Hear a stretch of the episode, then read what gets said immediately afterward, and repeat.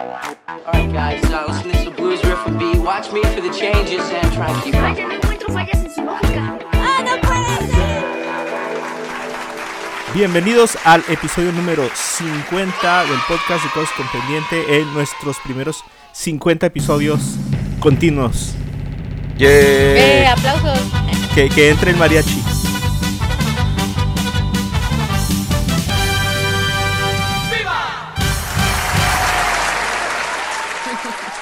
Eh, pues bienvenidos a todos y muchas gracias por eh, escucharnos en este episodio número 50. A lo mejor son muy poquitos episodios en casi dos años, pero pues igual son 50 episodios y pocas veces yo creo que un proyecto llega tan a tanto tiempo. Entonces, pues felicidades Edwin, felicidades Ruth. Felicidades. Felicidades, Mario. A todos. No, pues muchas gracias a todos los que nos han escuchado, a los que nos dan comentarios seguidos de, de cómo estuvo el episodio, o nos señalan en qué nos equivocamos, qué pronunciamos mal, qué fue inco- eh, políticamente incorrecto decir. Porque no hablamos de X Ajá. cosa. Así es, pero pues ah, mira, ahí están escuchándonos y muchas gracias a todos. Eh, bienvenida Ruth a este episodio número 50. Gracias, gracias. Gracias a todos los que nos escuchan, porque de verdad, sin ustedes, pues, ¿pa' qué? Pues sí. Y también Edwin, bienvenido. Así es, bienvenidos a todos los que nos escuchan. Gracias por estar aquí con nosotros. Eh, sin ustedes, pues esto sería como una plática, ¿no? De entre compas. Pero de todos Pero, modos es pues, una plática entre compas. ¿no? Ajá. Ahora es una plática entre compas que se escuchaba por alguien más, ¿no? Vaya, no encuentro fallas en su lógica. Pues sí. Pues eh, bienvenidos a todos y el día de hoy pues no sé, ya todos sabrán que el- la plática de moda fue pues qué te pareció el, el corte de Zack Snyder de la Liga de la Justicia. Eh, pero antes de entrar a eso eh, queremos hablar un poquito de el otro estreno que, que se dio esta semana y precisamente fue la serie de Falcon y el Soldado del Invierno. Esta serie que, bueno, pues viene a tomar el lugar que dejó WandaVision en Disney Plus. Nos dieron nada más una semana de descanso. Vimos un detrás de cámaras que no sé si ustedes vieron. Fíjate que no lo vi. No, no. Está No, bien padre, que no ¿eh? lo he visto. Está bien padre. Obviamente está lleno de spoilers.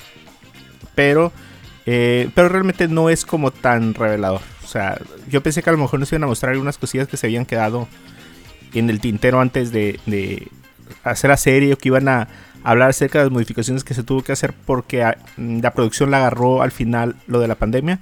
Pero no, realmente no hay nada nuevo que ver. eh, más que detrás de cámaras, eh, pues, efectos especiales y todo eso. Pero, pero está padre para verla. ¿eh? Eh, eh, estaba digna de haber quedado en ese viernes que quedó libre. Ah, muy bien. Eh, pero el otro, eh, la siguiente serie que seguía era Falcon. Y bueno, eh, yo creo que ya todos tuvimos oportunidad de verla, ¿no? Sí, ya. Edwin creo que apenas la viste cuando ayer, ¿no? Así es, apenas ayer tuve O sea, chance de casi te verla. junta con el segundo. Ándale. Bueno, esta serie es una serie más bien de acción. Eh, tiene mucha calidad de producción, igual que pues, una película. O sea, al menos el, el primer pi- episodio, el piloto, tiene mucha acción y tiene muy buenos efectos especiales. Em, cuenta la historia de Falcon y de Bucky después de, eh, de Endgame. Cuando regresan todos y pues vemos de forma más humana cómo pasan las cosas en el mundo de los superhéroes. Eh, no todo es acción, no todos son superpoderes, eh, sobrenaturales y cosas así. Eh, nos muestran aspectos muy personales de los dos personajes en el primer episodio, cada quien por su lado. Sabemos que van a terminar juntos haciendo equipo, pero fue curioso cómo nos empezaron a, mostrar la dinámica de la serie, ¿no? ¿Qué les pareció a ustedes? Pues fíjate que, que la primera escena sí me sorprendió. La escena donde va esa persecución entre Falcon y los helicópteros. O sea, sí era una escena digna de verla en el cine. Sí, la sí, verdad. fue muy bueno. Sí, mucha calidad. Eh, ajá, sí, como dice Mario, mucha calidad. Eh, y sí, se, de- empezó muy bien, la verdad que para mí se me hizo que, que no, o sea, que no- como que no era serie, pues. Y después de eso entré en un mal del puerco horrible. Qué Y, honesto, les digo. Y Sí, la verdad que sí. Y la verdad es que eh, ese tema que, eh, que tocaron en el primer episodio con el drama familiar, la verdad es que sí me dio para abajo todo el hype. No sé por qué algo hubo que no me hizo clic con ese, ese drama familiar que hubo. Y que supongo que se va a seguir desarrollando, ¿no? Ajá. ¿Cómo viste, Ruth? Mira, este drama familiar me imagino que te refieres al de. al de Falcon, ¿verdad? Ajá, Falcon y, y su hermana y los problemas ahí a con mí su se me bote. hizo, sí me gustó. Se me hizo interesante que mm, nos mostraran esa parte de lo que es el superhéroe.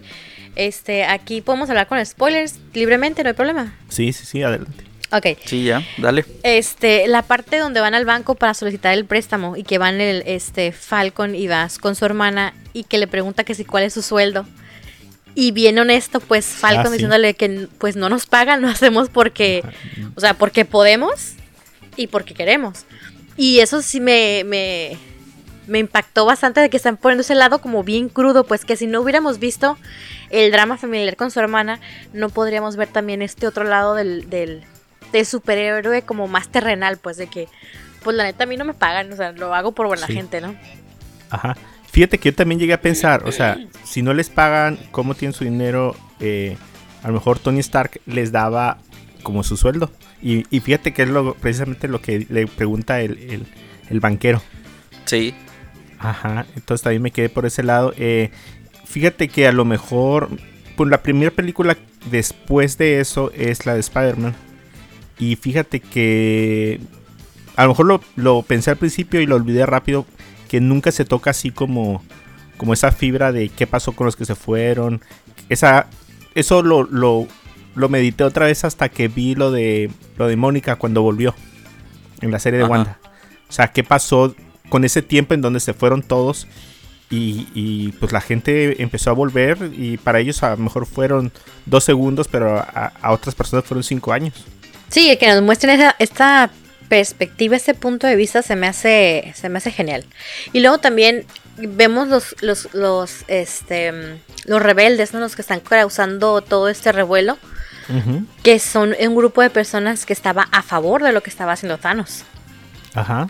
Entonces, también es algo que, que está interesante porque pues sí es cierto, así como nosotros que somos del mundo real, ¿no? Que inclusive hubo gente que decía, pues a mí no se me hace tan mal Ajá.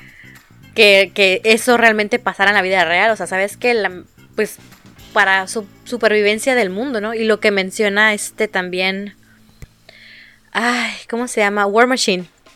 Y que dice que el mundo se ha vuelto más caótico que antes. Y que está, hay, hay más enemistades y todo eso. Y, Ujú. o sea, todas las consecuencias, pues, ¿no? Y, y a mí se me hace que viene muy interesante. Eh, fíjense que algo que me llamó la atención en un comentario que vi durante esos días fue que incluso alguien me lo hizo, me dijo, eh, lo que sí me sacó de onda es que el Capitán América se hubiera muerto. ¿Se murió? ¿En algún momento lo dijeron? O sea, en mi entendido quedó pues eh, fuera del radar, ¿no? Sí, pues creo yo que en esa línea temporal en la que se está desarrollando Falcon, pues el Capi ya es una pasita, ¿no? O sea, eh, así como lo vimos en Endgame. Ajá. Eh, no sé, supongo algún tipo de acuerdo interno de los Vengadores de que habrán dicho, no, pues a Steve lo... se- no sé cómo, cómo le dicen los soldados perdido en acción o algo así. ¿no? Ah, tal vez, supongo. Sí, vemos en la serie que la intención de Falcon no es realmente tomar el manto como pudimos suponer al final de Endgame, o sea que iba a ser como instantáneo. S- Pero sí vamos a ver el drama, yo creo, de convertirse en eso que a lo mejor él no siente que está preparado para hacer. Entonces, eh, pues una de las cosas es que realmente pues no vamos a ver nada súper llamativo en cuestión de misterio y de, ¿cómo se llama? Estas teorías conspirativas que tramábamos cada viernes. Eh, creo que va más eh, a esta parte como humana. Ujú, Sí, sí, sí. Y mira, y yo por aquí apunté algunos pros y algunas contras que yo en lo personal vi y que quisiera revisar con ustedes. Pero algo que me gustó mucho, que encuentro como el pro de la serie, es que por fin tenemos capítulos que duran más. Por fin ya no son los 20 minutos Sí. y 15 minutos de créditos o el meme que le hacían a, a WandaVision. Eh, por fin ya tenemos desde el principio episodios largos. Igual lo del contexto que nos dan para que nos demos cuenta qué fue lo que pasó con esas personas que se fueron y regresaron y con las personas que se quedaron. Y bueno, no sé, yo creo que este descanso de lo sobrenatural, eh, yo creo que es bueno. O sea, sabemos que vamos a ir con Loki y después va a haber un chorro de cosas también así súper raras pasando. Que nos van a poner a pensar o sacar eh, referencias de cómics y de personajes que no hemos visto y así, ¿no? Pero yo creo que en este momento ya lo único que tenemos que hacer es ah, ponerla el viernes y echarnos nuestra mini película eh, o nuestra serie así y, y rápido eh, descansar de la mente. Eso para mí es algo así como, ah, bueno, pues vamos a descansar unos, unos mesecitos. Pero al mismo tiempo, eh, no sé, se me hace un poco, no denigrante, sino como que, pues, es una serie que tú dices, Mario, no tiene misterio, no tiene como algo sobrenatural. y es, pues, pues Falcon no tiene poderes, ¿no? O sea, o sea, Bueno, pues sí, pues qué puedes esperar. no? Falcon es un soldado con una... Un exoesqueleto que le permite Ajá. volar. que sin eso pues no es nada, ¿no? Ajá, que sin eso pues es un hombre atlético Pues y sí. es todo. Pues sí. Pero fíjate, por otro lado, eh, algo que me gustó mucho y de lo que podría nutrirse mucho la serie es de los cameos que están haciendo. O de las referencias que están haciendo principalmente a las películas del Capitán América. Por ejemplo, el museo este donde están todas las cosas de Capitán América. Sí. eh, el escudo, eh, que saliera, ¿cómo se llama? Em, este, máquina de guerra, ya haciendo el primer cambio en el primer episodio. Luego todavía falta aquí en Sharon, ¿no? Mm, sí, creo que sí. Ajá, entonces eh, eso es lo que me gustó mucho.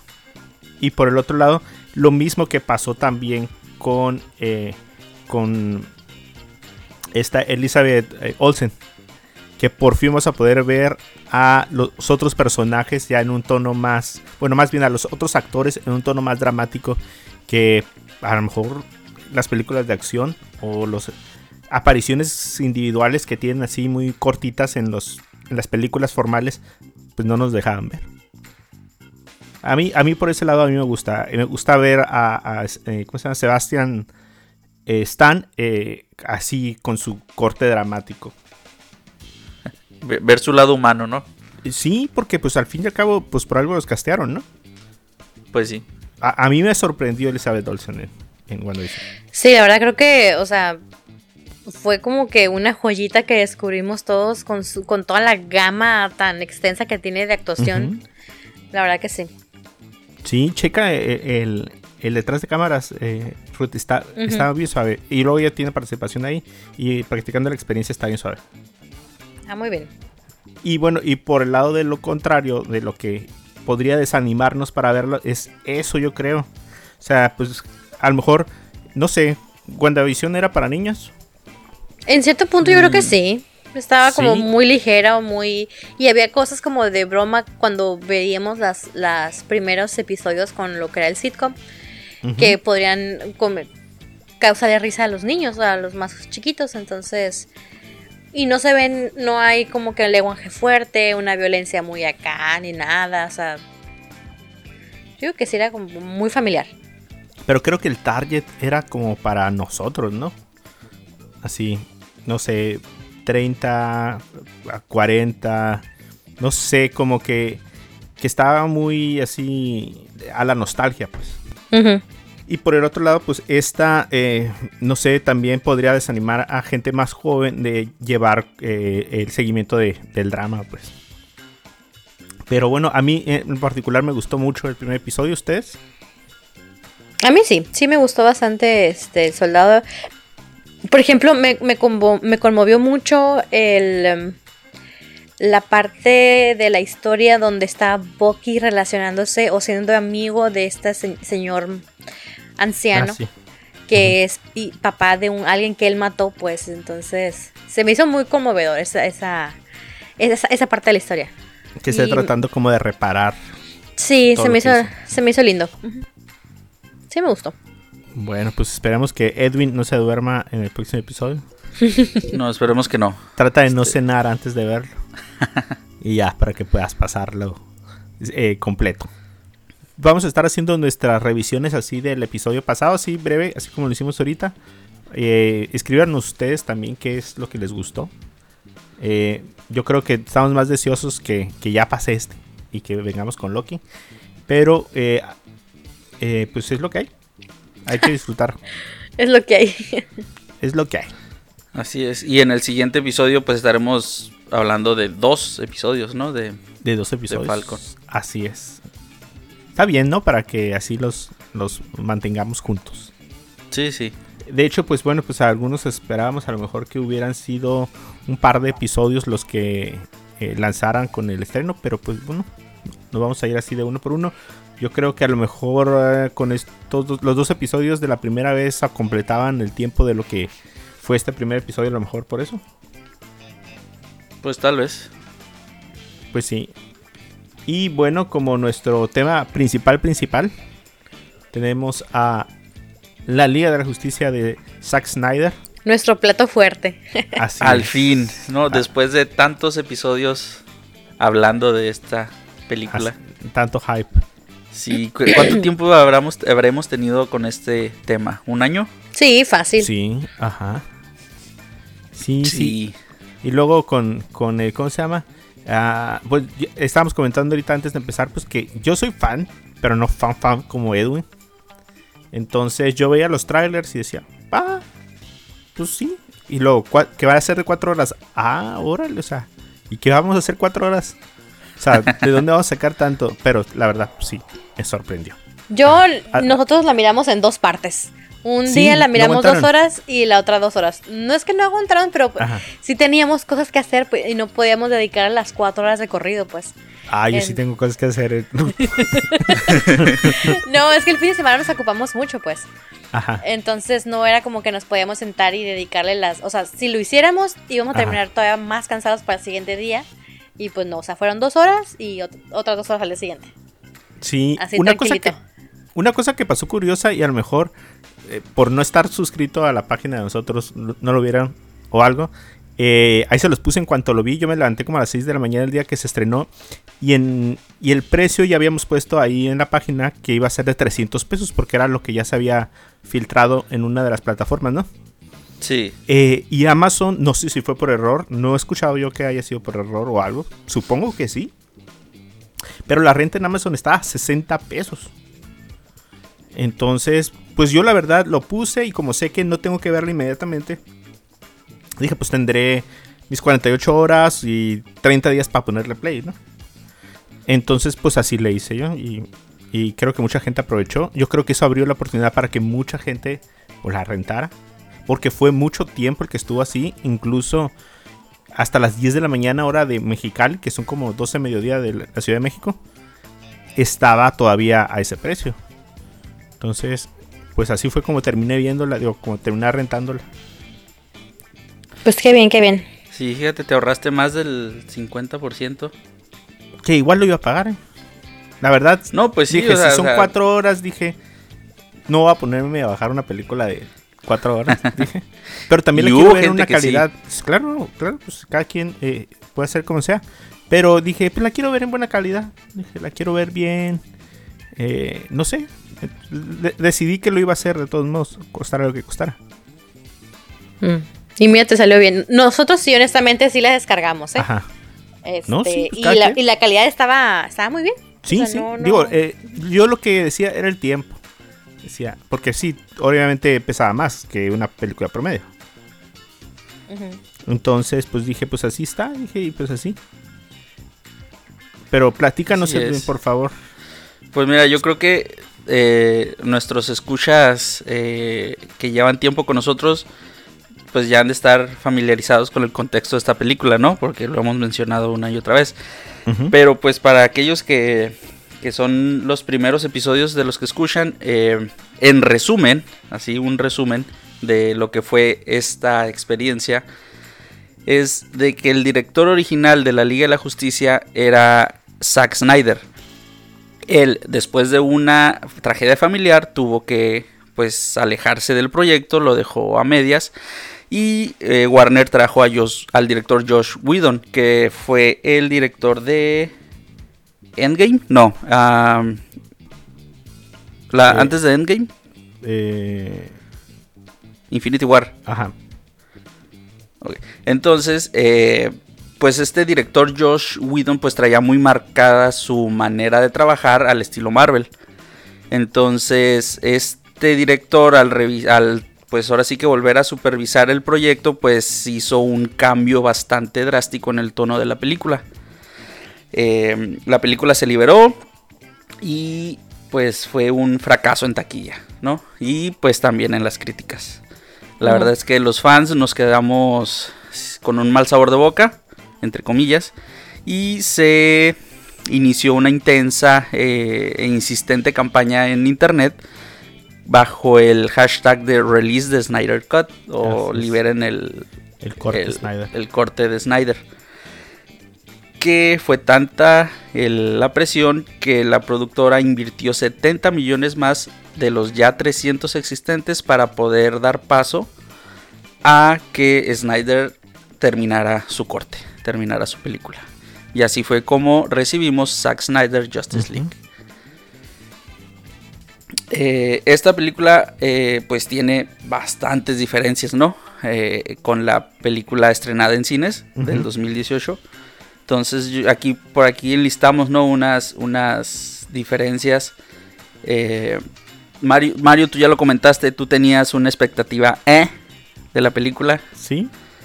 pero Ajá. pues yo creo que todos los fans eh, sí, la verdad es que la esperábamos con bastantes ansias y ya se- no, no sentíamos que llegara, Es que pero al fíjate, fin llegó. fíjate que aparte de. Yo creo que de las nuevas escenas, de las escenas no, no inéditas, porque las escenas ya estaban ahí guardadas, se nota que había mucho material que nunca se usó.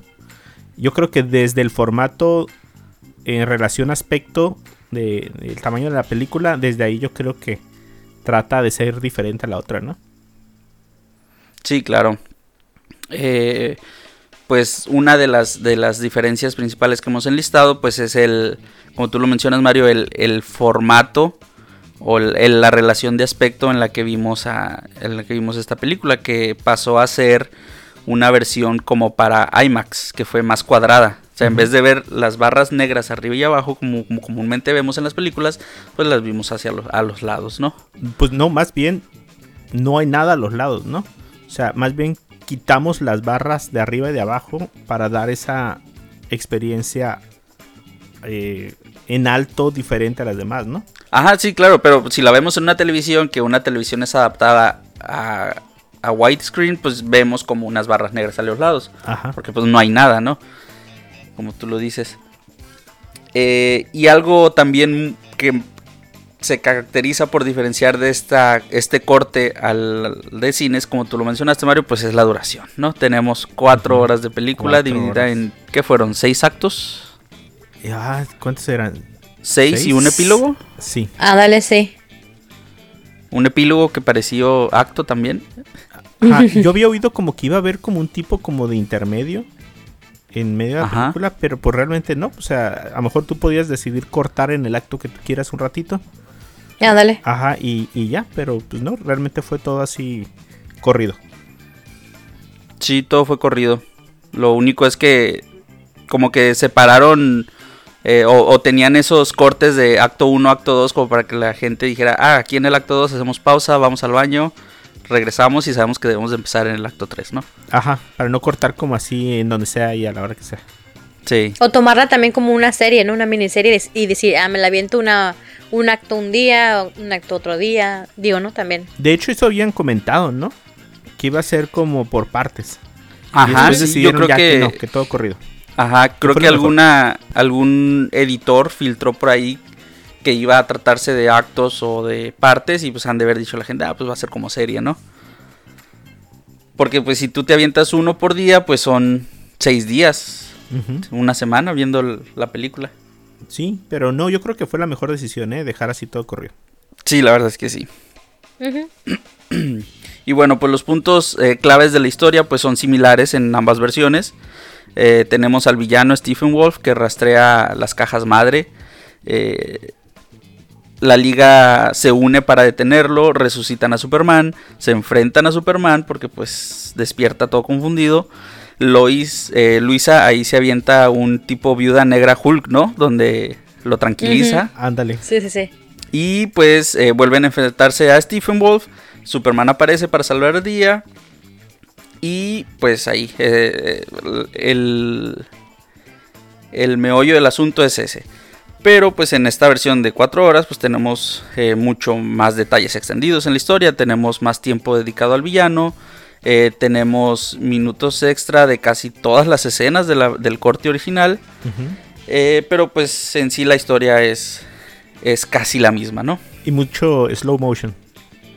Oh, sí, de hecho, hoy estaba viendo ahí que creo que el 25% de la película es slow motion. No, creo que más bien como el 25 minutos de la película. Ah, ok, slow 25 motion. minutos de la película es slow motion, así es. Sí, de hecho un amigo en una en, en una publicación de Face eso fue lo que dijo, así de que ¿por qué papá por qué esta esta película tiene tanta ¿cómo se llama? Eh, tanta slow motion, cámara lenta. cámara lenta, ajá. Entonces, pues sí, yo creo que fue algo que unos amaron y otros odiaron. Pero pues es que es como un- una, algo característico del director, ¿no? Porque pues lo podemos recordar en sus películas como 300, inclusive hasta la de Watchmen se ve sí. mucho el slow motion. Sí, Ajá. sí, sí, bastante. Es como Michael Bay y sus explosiones extrañas. No sería Ándale. el mismo. Eh, sí, pues sí, es algo característico de, de este director. Y, creo que pues quedaba bien, ¿no? Digo, o sea, mm, una escena de Flash extendida sin, sin cámara lenta, pues yo creo que no hubiera sido Flash, ¿no? Claro, Sí. claro, claro. Y luego, no, no sé si soy yo lo que lo noté o algo, pero todas es- esas escenas en cámara lenta tenían su música distintiva eh, cantada. O sea, no era, era, era una canción, pues. Cada uno de esos momentos que se llenan. eh, la caminata de Luis, eh, cuando, cuando la vemos por primera vez, o lo de Flash, eh, o- todo eso. Y a mí se me hizo un detalle curioso. A mí me gustó porque, no sé, sentí como que le dijeron, haz lo que quieras. O sea, todo lo que quieras, todo lo que no puede ser comercial, hazlo y ponlo. Y lo hizo. Oh, sí, sí, sí. De hecho, ese es uno de los diferencias, la, el, el soundtrack de la película.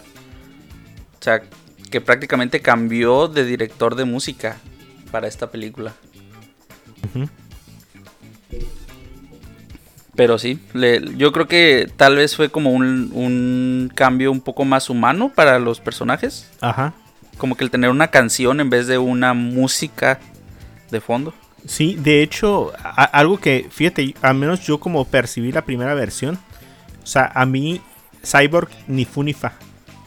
O sea, ni, Ajá, ni lo sí, sí. hacía. Dije, ah, es- no sé, es como el Hawkeye de, de la Liga de Justicia, dije. O sea, ahí está. ha de tener su historia, ha de estar suave.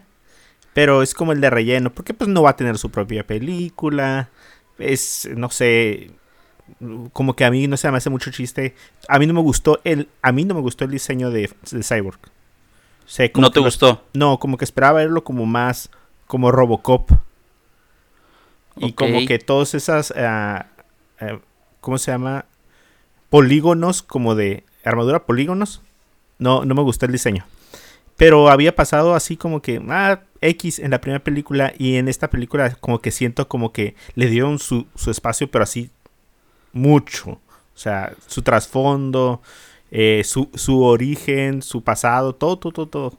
Eso fue a mí lo que me gustó y fue parte de eso de, de que tuviera como eh, licencia creativa así para dar lo que sea. Sí, y, y en cuanto a Cyborg, pues yo creo que cambia por completo, ¿no? La forma en que lo vemos, porque al menos yo lo percibí en esta, en esta nueva versión como el héroe de la película, o sea, dejando de lado a Batman que los reúne, a Superman que llega a salvar el día. eh, la verdad es que para mí fue Cyborg el que salvó la película, o el Ajá. que logró la película. Sí, creo que... Para mí fue de Flash. Sí, ajá, es lo que te iba a comentar, como que esa combinación Flash, Cyborg, Ajá, sí. ajá, Flash, como que Cyborg. como que brilló más. Ujú. Oigan, ¿y qué opinan de la Mujer Maravilla? A mí me encanta la Mujer Maravilla. Yo soy, bueno, como le habíamos comentado, yo soy Marvelita, pero si me voy a elegir a una a un personaje femenino superhéroe o de los cómics así que me guste, te- la tengo muy difícil entre la Mujer Maravilla y este Peggy Carter. Peggy Carter también me, me fascina. Y este, pero la Mujer Maravilla que vi ahora en esta en esta versión me gustó mucho más que la versión de Josh Whedon y muchísimo más que la que miré recientemente Sí. en Wonder Woman 84. Mucho, por mucho. Sí, la verdad, yo eh, ya les había comentado, me spoileé como dos horas antes de ver la película. Eh, me salió un video en YouTube, un comparativo de la versión de Snyder con la de la otra, en la escena del banco, que es la primera que sale. No, Sí. no, dije, o sea, o sea, nomás le faltó, no sé si se acuerdan que habían sacado una foto de algunas material que había quedado de las otras películas y que era una foto de ella en el pasado. Eh, no sé si con mongoles o algo así. Pero tenía ella una cabeza en la mano. Ok, sí. No, yo no me acuerdo haberla visto. Sí, sí, creo que sí. Snyder la sacó. Que era una de las primeras eh, material que se había generado para la película. Y traía ella una cabeza en la mano. O sea, degolló Mm. como haber degollado a alguien. Y eh, como que el enfoque de él, desde ahí se veía que iba a ser como más violenta. Pues. Entonces, eh, cuando vi el comparativo unas horas antes de ver la película, y dije, órale. O sea, esta es la Mujer Maravilla, sí, de verdad. Pues yo me acuerdo que les comenté que cuando vi la de 1984, eh, algo que me había como causado como molestia era que era demasiado cuidadosa con la violencia. O Ajá. sea, no golpeaba eh, a, un, a un villano, un enemigo, de forma eh, explícita. Cortaba al momento o evitaba que se hiciera daño o cosas así. y que llegó un momento que lo notas, pues. Que Sí, quieres sí. conservar eso y no quieres verla como mala. Y, y lo primero que vemos en la escena del banco es, o sea, estrellarlos contra las paredes, dejar manchadas las paredes. Sí. O sea, ser eh, agresiva. Y a mí, en lo personal, esa parte de la película me gustó mucho. Sí, sí, sí. Sí, bastante. Oye, y hablando de la escena del banco, la escena en la que avienta el- la bomba hacia el cielo, Sí. también una super escena, ¿no? Porque en, la, en el corte del cine, pues se veía nada más que ella lo aventaba hacia arriba y el maletín salía volando. Ajá. Y en esta versión la vemos a ella saltando y en el aire aventar todavía el maletín. Entonces, Sí, hay una toma lateral con su respectivo slow motion. Ajá. que va hacia arriba el, el, el- ¿cómo se llama? El portafolio con la bomba. Oh, se, o sea, super toma, ¿eh? Sí, y la verdad es que me agrada más esta Wonder Woman Sí. violenta. Sí, Sí, porque este, no, no quiero demeritar el trabajo de Patty Jenkins, ¿no? Pero. Pero no, aquella Wonder Woman. pero, pero estuvo muy bien. Sí. Eh, y bueno, eh, continuando ahí con unas diferencias. eh, ¿No notaron a estos para. ¿Cómo se llama? Para Demons un poco más. un poco menos como importantes o, o- o- Pues sí. o, o algo, algo así, como que no, no les, les quitó ese enfoque que les dio Whedon a, a estos seres extraterrestres mutantes. Eran como sus soldados, ¿no? Ajá, eran más como sus, sus soldados, sus esclavos. Porque pues recordemos en, la, en el corte anterior, eh, pues se nos explica, ¿no? Ahí en una escena de Batman eh, en la que dice pues que estos parademonios eh, se sienten atraídos por el miedo. eh, y como que era parte, era más, eran más importantes dentro del, dentro del, de la trama de esa, de ese corte. Fíjate que Eh, una, una de, de las escenas a mí que me llamó mu- mucho la atención es que en la parte donde él entra como a pues donde está la caja de las amazonas, Ajá. Como que salían estos soldados de de, eh, de Stephen Walk y y cómo se llama y o sea prácticamente ellos hacían todo el, el destrozo Eh, y hay un momento donde está él tratando de avanzar hacia la caja y todas las amazonas se le echan encima Sí. Ajá, y siento que ahí cambió el enfoque. Porque yo comparé la, la escena después ya que la vi, pues la comparé con la otra.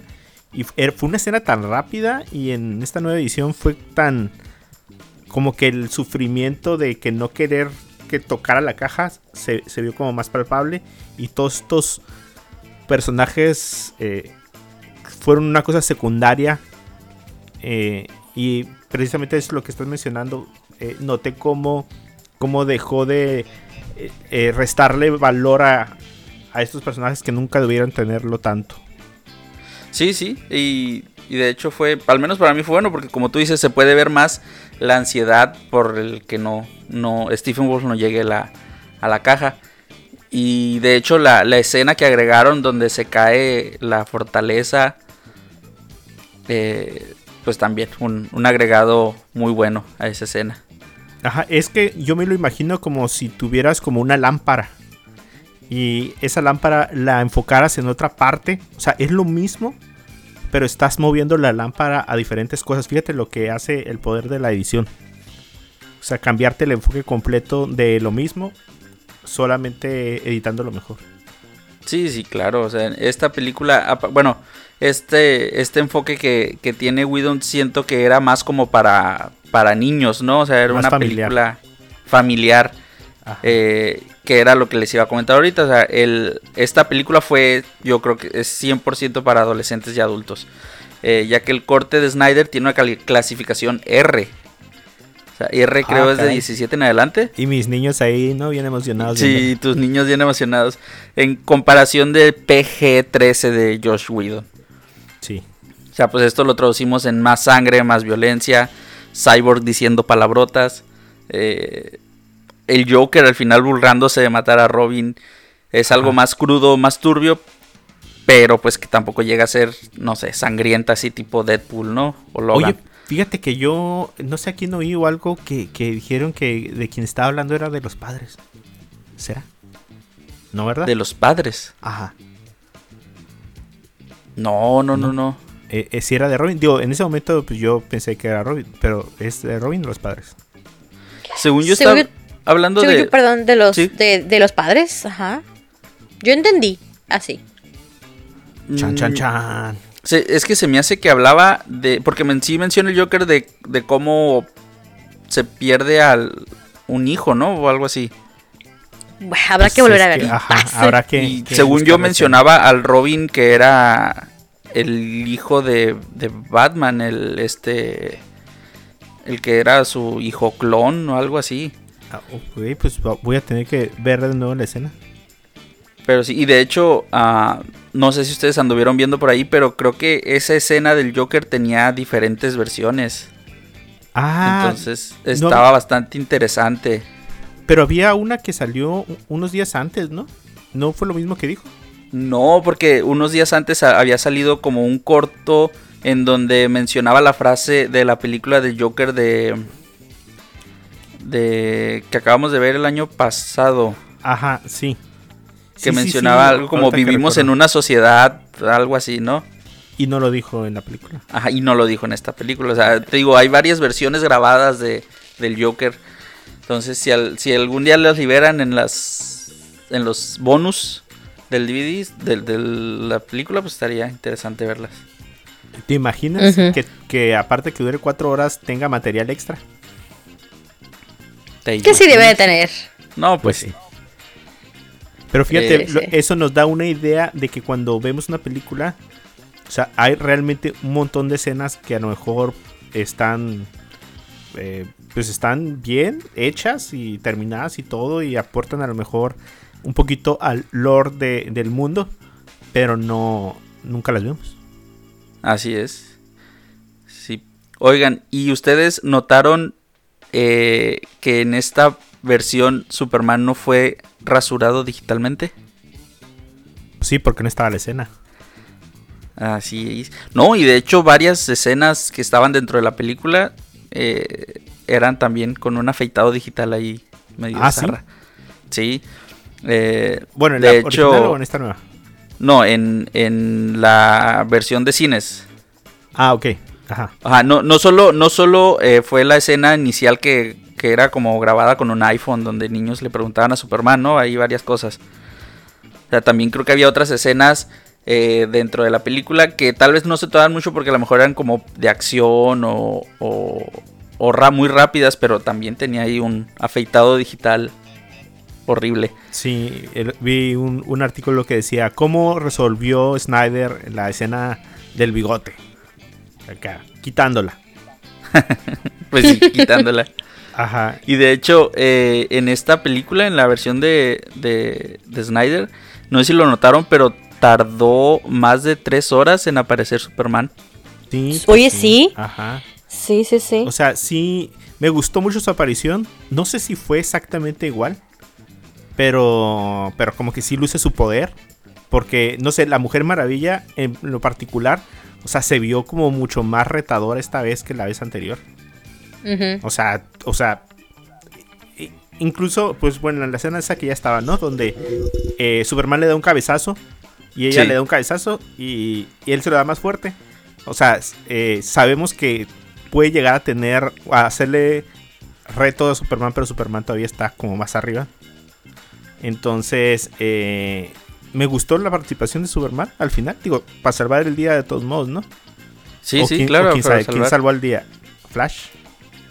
Pues Flash. sí, Ajá. Flash. Ah, qué Pero bueno ya que llegaremos allá la escena del, del ¿Del qué? de los habitantes ahí del... Oh, sí, claro, la- estas, estas escenas innecesarias, ¿no? De Ah, la familia sí. con el matamoscas y el insecticida. Sí, sí, no, no. Sí, porque no, no cuadraba que cómo, por qué estaba Stephen Wolf en esa zona y al mismo tiempo había personas. Y radiación. Ajá, y ya en esta película pues ya te lo aclaran, ¿no? O sea, fue a ese lugar porque estaba, em, como lo dicen, era muy tóxico. Ajá, sí.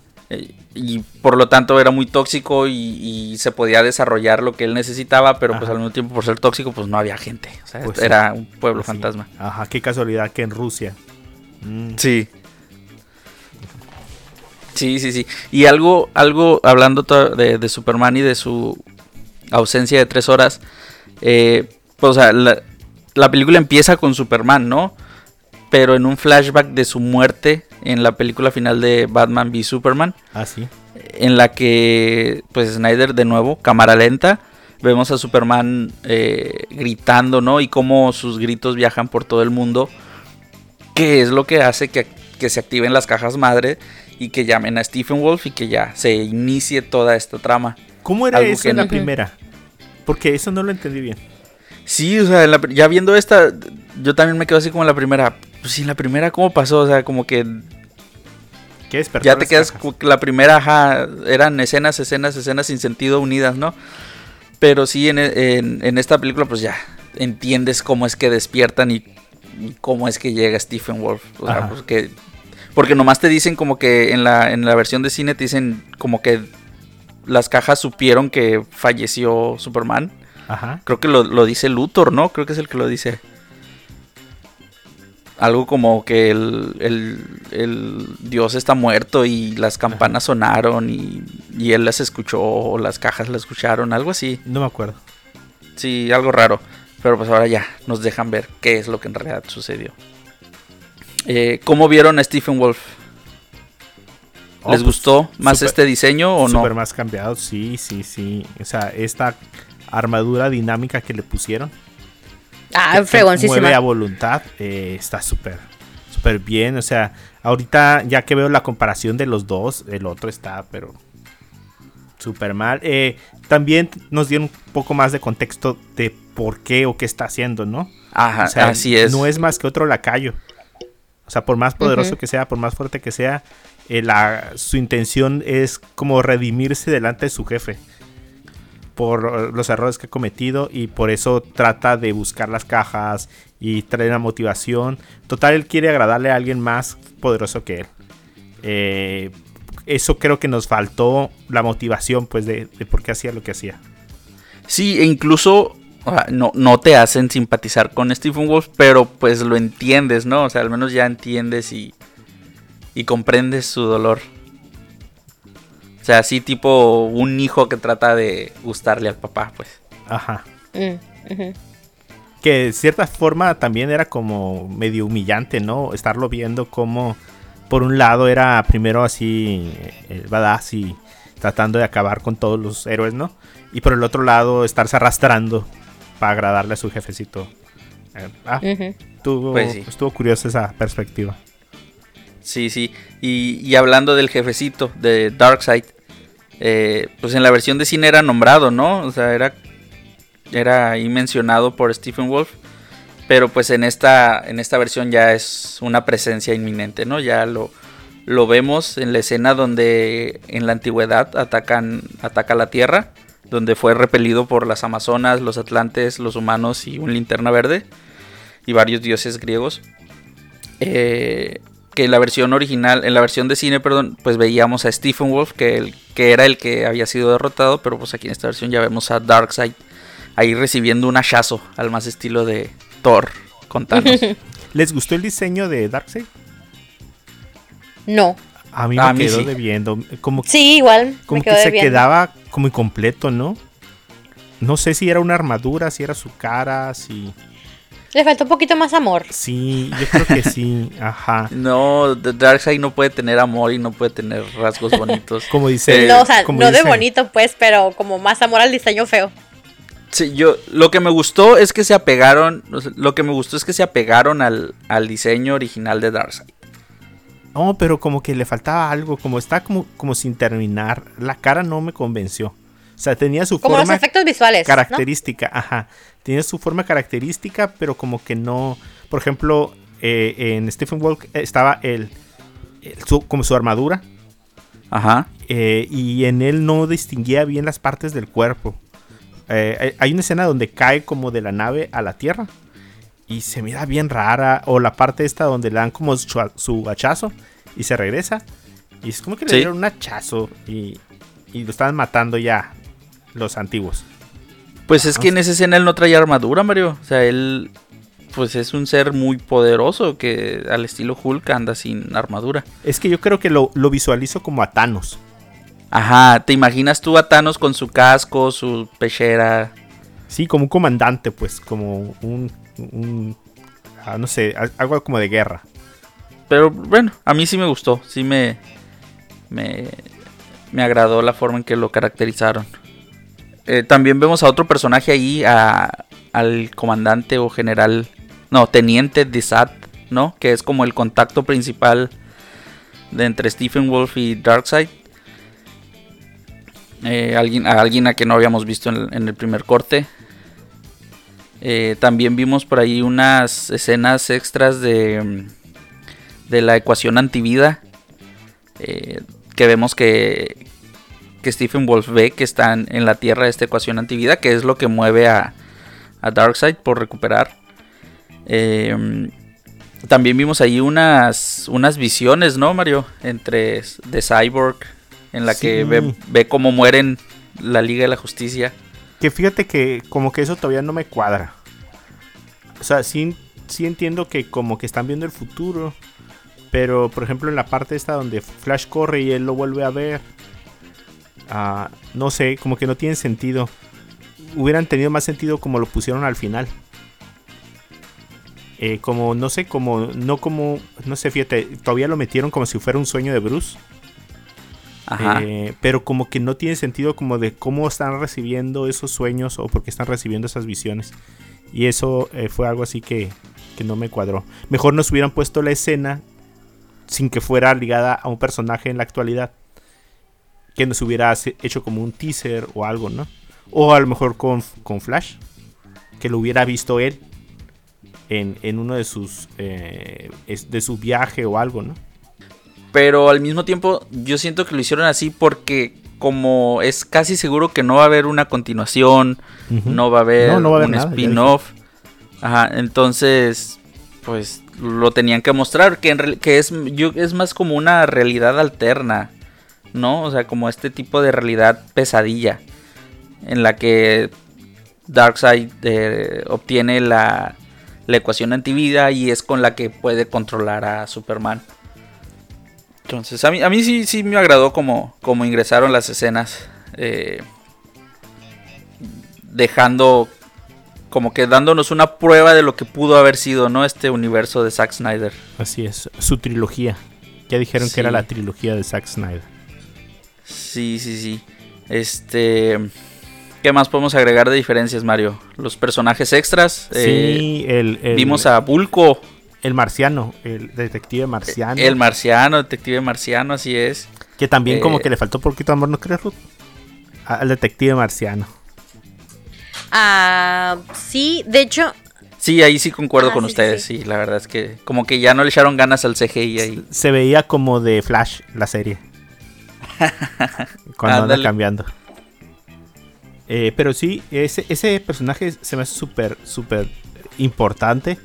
Ah, Ojalá hubiera salido para interactuar más al final, pero pues yo sé que a lo mejor las, los efectos especiales, sobre todo en ese personaje, hubieran estado más, más acá y a lo mejor era meterle más efectos a ese o meter a linterna verde. Entonces, pues ya mejor meter a linterna verde. Que Sí. hubiera estado curada que saliera, ¿cómo se llama? Eh, este Ryan Reynolds.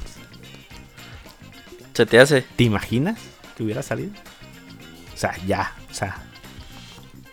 Estaría Yo creo que hubiera sido como el chiste de la película, ¿no? Ah, ándale. Que los chistes también me, me parecieron como más mesurados en la película, ¿eh? Eh, el del poder del amor. sí, que está... Oye, Mujer Maravilla, pero que tú Sí. no peleas con la fuerza del amor. Eh, Toma tu fuerza del amor. Estuvo muy curada ese. Sí, este... Y bueno, pues yo creo que en general el clímax de la película mejoró mucho, ¿no? A comparación del- de la versión de cine. Sí. Eh, pues como ya lo habíamos mencionado, no hay familia rusa con repelentes de insectos. Eh, Flash y Superman no van, no se No desvían a rescatar a los civiles. No hubo carrera. No hubo carrera. Eh, ahora, como ya lo hemos dicho, todo el área está abandonada. Y es, aquí donde te digo que Cyborg para mí fue el que se llevó la película. Intenta separar las cajas madres. eh, aunque lo hizo en ambas versiones, la verdad es que en la versión de cine se me hizo como muy, muy simple, ¿no? Muy, muy tonta. Así de, ah, pues voy a separarlas. Literal, voy a separarlas una al lado de la otra. En la primera versión había brazos extras de Cyborg. No, no había brazos Aquí apareció extras. como tres veces los brazos extras, ¿no? Sí, sí. Incluso al final, para tratar de separar las cajas, también como que le salieron otros brazos y empezaron a, a ayudar. al estilo Spider-Man. Ándale. Ándale. Eh, una de las cosas que a mí que se me hace como medio triste. Yo sé que Edwin es súper fan de Batman. Sí. Pero. Pero pues siendo realistas, pues superpoder es ser rico. Ajá, Entonces, sí. pues no Él lo en los reconoce. guamazos, ¿no? Porque pues no podría aguantar uno. Entonces, pues ahí lo tenían como en el perímetro quitando mosquitos del, del aire, ¿no? Sí, pero si te pones a pensar, Mario, eh, gracias a Batman, eh, Barry pudo hacer lo que hizo. Pues de todos modos, uno, ¿cómo se llama? Eh, Pues sí, le uno, el uno le y- alcanzó a dar, ¿no? Ahí a, Flash. El, el único trabajo que tenía que hacer y no lo hizo bien. Los reunió, fue lo más Fue, importante. eh, yo creo que por eso, ese es su mérito. ¿Cuál es tu, po- tu superpoder? Por reunir otros superhéroes con poderes. Claro. Que hagan su trabajo. Él es el jefe. Ajá. Pues a mí en general la película pues me gustó. Me gustó el final. Me gustó. eh, el, el epílogo fue muy largo a mí. A mí se me hizo innecesariamente largo. Pero pues igual. Hay gente que sabrá apreciar que nada del material se haya quedado guardado. Y que ya, si tenías algo, pues que ya saliera todo, ¿no? Sí, claro. Yo creo que era más el ya haber estado cuatro horas ahí viendo la película. Ajá. Igual y sí, ajá. Pero pues sí. Oigan chicos, yo mientras estuve viendo la película estuve haciendo unas pequeñas anotaciones. Me gustaría compartirlas con ustedes y que me vayan comentando también su punto de vista. Lo, lo mío es como bien de chica fan, ¿no? O sea, eh, no tan estructurado como la de Edwin. Y pero pues ahí me van comentando ustedes que cómo percibieron las cosas, cómo ven. Dale. Para empezar, el inicio de la escena esta que tuvimos con Jason Momoa, hablando en otro idioma, o sea, Ajá. a mí me encantó. Estuvo muy Sí, padre, sí. creo que no lo vimos, ¿verdad? En la, en la versión anterior. Ay, faltan, faltan y hay muchas cosas. Ajá, que no hay. Ajá, entonces eh, se me hizo muy padre. Me recordó mucho a su personaje de Khal Drogo en, en Juego de Tronos, así que pues, super fanservice para mí. Ajá. Eh, como les había comentado, ah, bueno, eso no se les ha comentado, pero yo tengo, me gusta mucho la trilogía de del Caballero de la Noche y este este actor, ¿cómo se llama? Am, Christian Eh, Bale. Christian Bale. Christian Bale. Ese era mi favorito como Batman hasta el momento, pero la verdad, como nos lo están presentando, por ejemplo, es Zack Snyder en esas películas, me está gustando mucho. Eh, como medio ya cansadón y físicamente siento que sí lo veo como al, al- al Batman de las caricaturas, ¿no? No sé Ajá. ustedes. Sí, sí, sí. Sí, claro. Eh, y de hecho la misma película como que te lo remarca, ¿no? O sea, porque varias veces se menciona así como lleva 20 años haciéndolo, ¿no? Ajá, sí. Sí. O sea, ya, ya te ves más cerca del Batman viejito que recluta a Terry para Batman del futuro. Ándale. Y por ejemplo, el canto que vemos de las mujeres cuando está entrando al agua eh, Jason Momoa, a mí en lo personal se me hizo un poquito largo de más. Sí. Estaba, estaba bien interesante porque ves la cultura de donde está, lo que tú quieras. Pero sí se excedieron. Porque yo pensé que a lo mejor iba a traer un, aportar un poquito más a la historia, el canto. No sé, mencionar algo de la historia de él, de que llega cada temporada. O no sé, inclusive hasta invocar algún espíritu, qué sé yo. Pero no, o sea, nada más la canción y ya. Sí, Oye, o que nos pero- hubieran puesto subtítulos, ¿no? Ándale, sí, sí, sí. Pero fíjate que yo creo que es más por la razón esa de que nada se quede. Y luego le decía a Carla, así como de que, ¿te imaginas la muchacha que cantó? Vio la, la primera película y dijo, oye, canté y no salí. y ahora mira, ya, ya se pudo ver por fin en la, en la versión. Pues sí. Y ya después fue, vimos lo que fue la princesa Diana que ya habíamos comentado en el banco, que la verdad, como les dije, fue, es mi Diana favorita hasta el momento. Que la de 1984, la verdad, me, me quedó debiendo bastante. Ajá. Y pues no, súper bien ella. Eh, y de hecho, ya después cuando vemos un poco más de las Amazonas, a mí honestamente sí me gustaría ver un poco más de ellas, o sea, pero indi- individual. Alguna película que, no sé, no de origen exactamente. su- que regrese a, ¿cómo se llama? ¿Tamisira? Temesquira. Temesquira. Temesquira. Ajá. Pero es que se me hacen, las Amazonas se me hacen, ay, no sé, no sé, me inspiran. Ajá, Se me sí. hace- o sea, es que creo que la habían dicho que todas eran como este deportistas, atletas y todo eso, ¿no? Las las que tienen ahí, por eso se ven sus cuerpos tan fuertes. O sea, no Sí. son actrices cualquiera, entonces las ves y luego la manera que estaban luchando para mí fue algo así de wow. Y como lo que comentaban ustedes también de que cuando se le echan todas encima a Steppenwolf y que ves literal el la angustia de ellas y el sacrificio que están haciendo porque se ve cómo la está este desgarrando, la está matando y así todo sobre ellas, ¿no? Se me hizo muy fuerte también esa escena. Eh, y, pero lo que se me hizo un poco ilógico que al final, o sea, siendo tan fuertes, a una de las muchachas de las Amazonas les cae encima un caballo, Un caballo y muere. que no lo puede levantar. o sea, Yo también así como que, ah. como que por favor, o sea, puedes desonar casi todo el edificio completo, pero te cae un caballo encima y ya no puedes sobrevivir. No, no. Sí.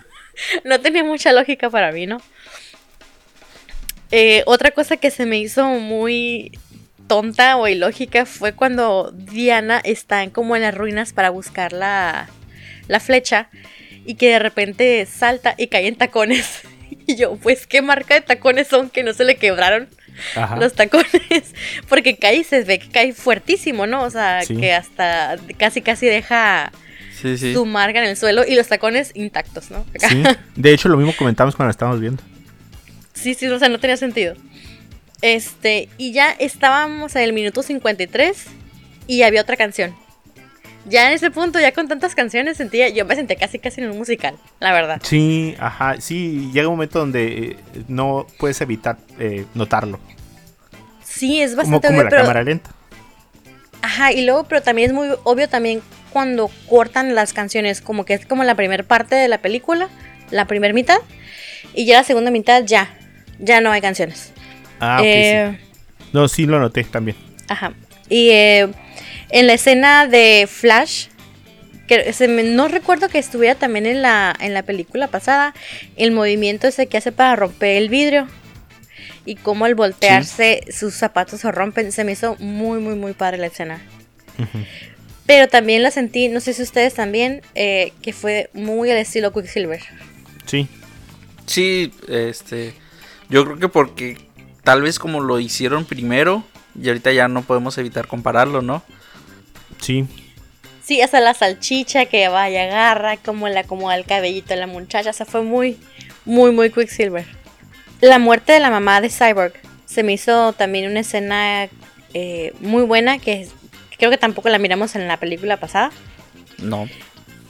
Y, pero sentí que fue como muy predecible, no sé si ustedes, porque siempre en las películas cuando va a hacer un accidente de carro, hacen como que la Sí. misma toma, así Ajá, como así hacia como un que- lado y ya sabes de que, ah, los van a chocar. Sí. o sea, sí se me hizo muy Ajá. predecible.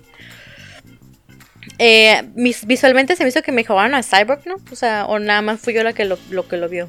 Pues le pusieron esta parte donde sus propulsores como que destacan más. Ujú, Eh, pero por lo demás lo noté igual. Ok. Eh, lo que Hay sus manos extras que le salieron. Ah, sí, ¿no? Sí. Y la máscara. Ah, sí es cierto que se le cerraba, ¿verdad? La cara. Sí. Eh, La Sí, sí, primera no sí. se le cerraba la máscara.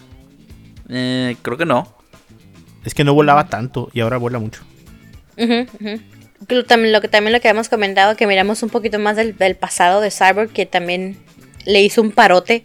O sea, lo, ya puedes entender un poco más eh, al personaje, puedes empatizar más con él y puedes ver cómo realmente, pues sí, puede considerarse un superhéroe porque tiene todo ya un antecedente como un antecedente de, de, de bondad, pues un, un buen background, no sé, algo así lo veo yo.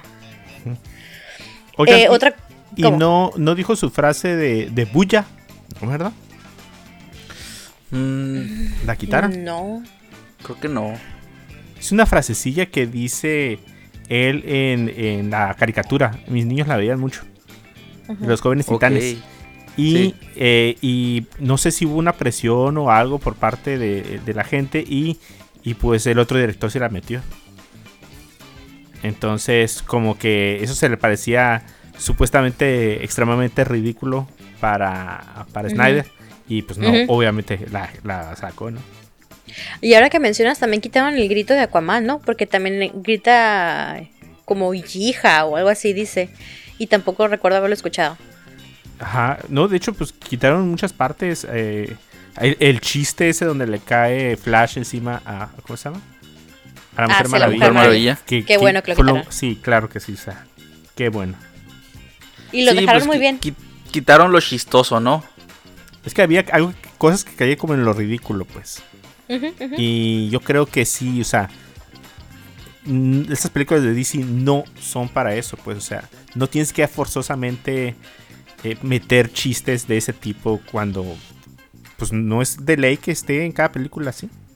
No, y aparte es DC, no es Marvel, pues. O sea, no, no vas a poder generar la misma fórmula para una compañía que para la otra. Ujú. Otra cosa que yo me di cuenta, no sé si ya había pasado en alguna otra película, pero a Mera hablando con los peces, ese ruido que hace como tipo delfín, no sé si le- hubiera Ah, no salido en otra película. ¿No, se dieron no, cuenta? No. no. No lo noté, Ruth.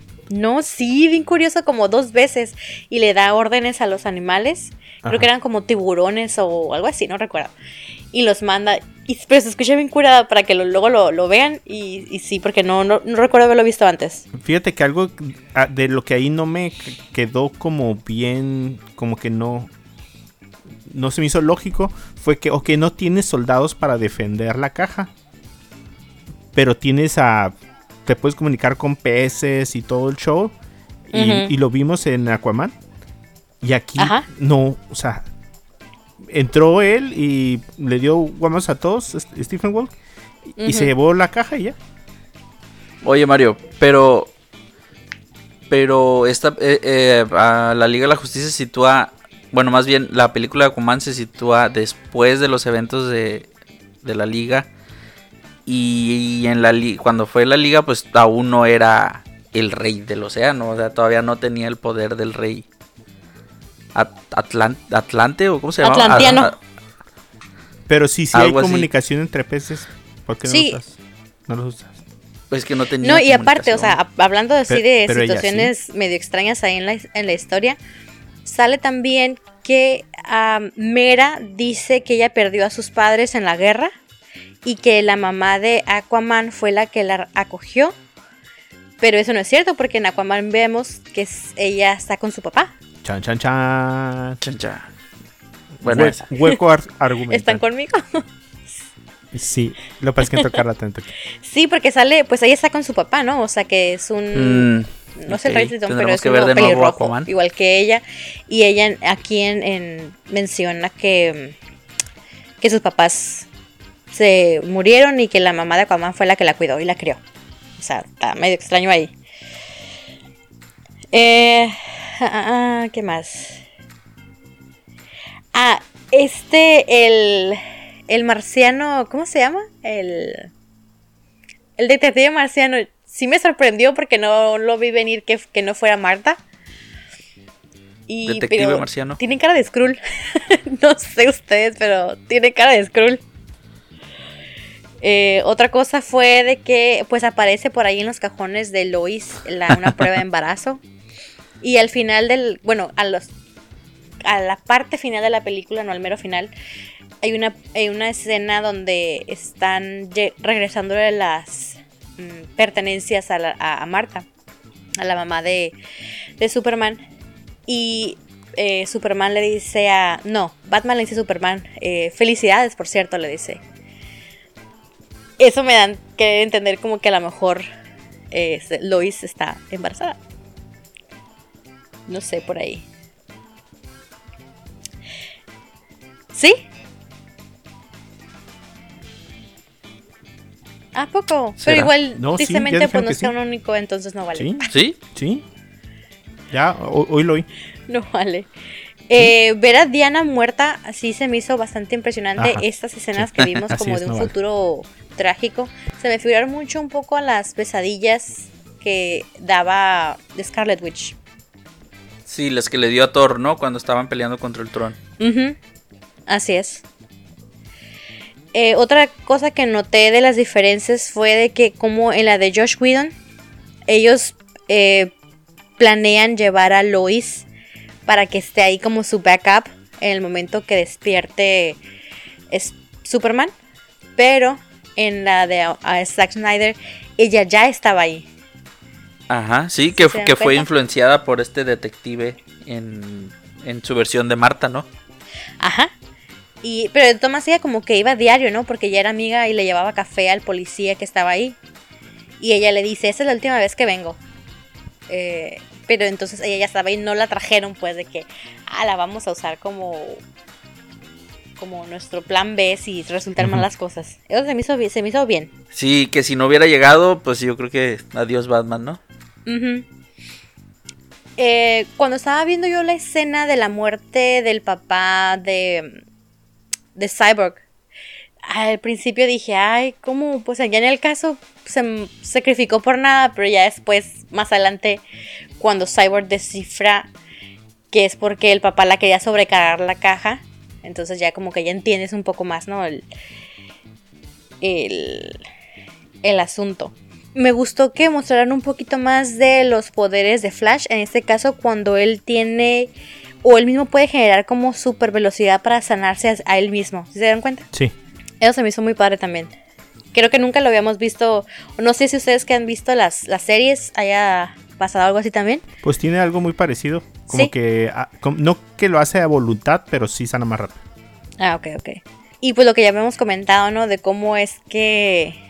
Es que se me hace súper impresionante esa escena donde Flash ve cómo es destruida toda la Tierra, pero él al momento de activar su hipervelocidad, que ya lo comenta, ¿no? En un, en un punto en la película les dice, cuando yo me pongo a la velocidad de la luz, cosas raras pasan con, la, con el tiempo-espacio, algo así dice, ¿no? Sí. Y cuando empieza Sí. a no, no, no, esa escena cuando empieza a caminar y en su caminar se va este reconstruyendo el, mundo que se acaba de destruir, se me hace bien padre. Cuando le hacen la- la- el acercamiento a la escena de de Cyborg y cómo vas viendo cómo se va reconstruyendo todo su rostro. Está este está bien chilo. Sí, y, y algo que me impresionó en esa escena, Ruth, es que incluso Superman fue desintegrado. Ajá, sí, sí. O sea, ves cómo se reintegra Superman. Entonces, ahí es donde te pones a pensar, ok, las cajas madres sí eran muy peligrosas. Así es. Porque en la, en la, en la versión de Whedon, pues no, o sea, como que no te... Te dicen que eso es el objetivo del malo, pero pues no te muestran lo que en verdad pueden hacer.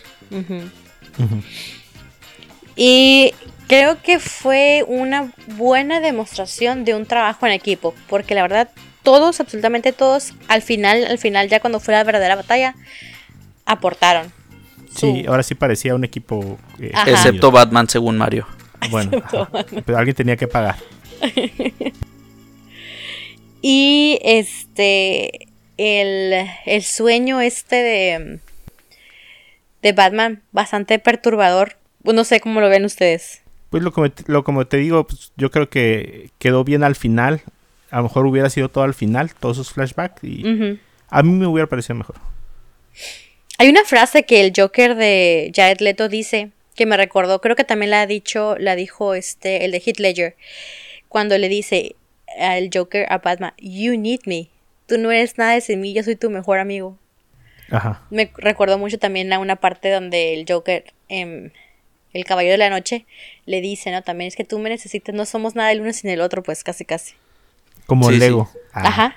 Ándale también, sí, sí. pues esa- es un argumento recurrente. Ajá. Y en ese sueño se me hizo muy padre ver al Flash ya más madurito. Que al principio no lo reconocí Bigotón. muy bien. Ajá, bigotón y. Y pues sí, se veía diferente. Me gustó, me gustó verlo así. Eh, ¿Qué más? ¿Qué más?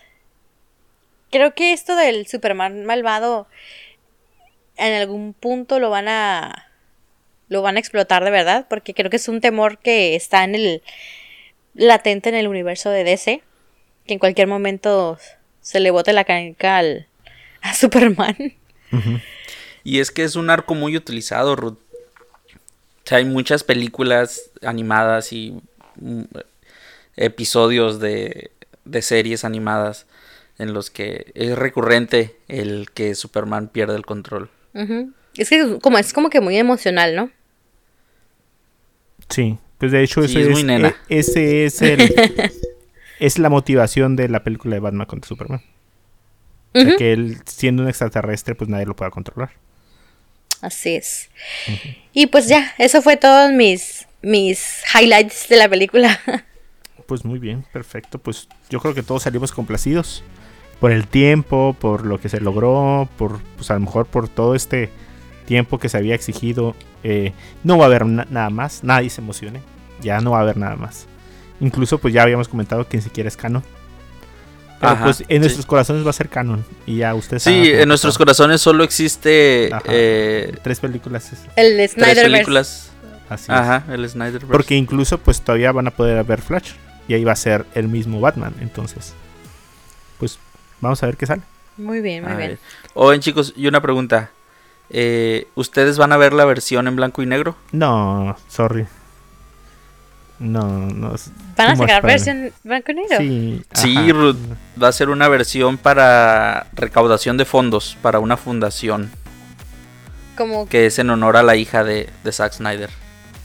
como las películas estas de Sin City, ¿hacia el estilo o cómo? Ajá, va a estar. Algo así, supongo. Va a estar retocada para que obviamente los tonos de gris. eh, no, no es nada más como que ya la pasaron así en blanco y negro y ya, ¿no?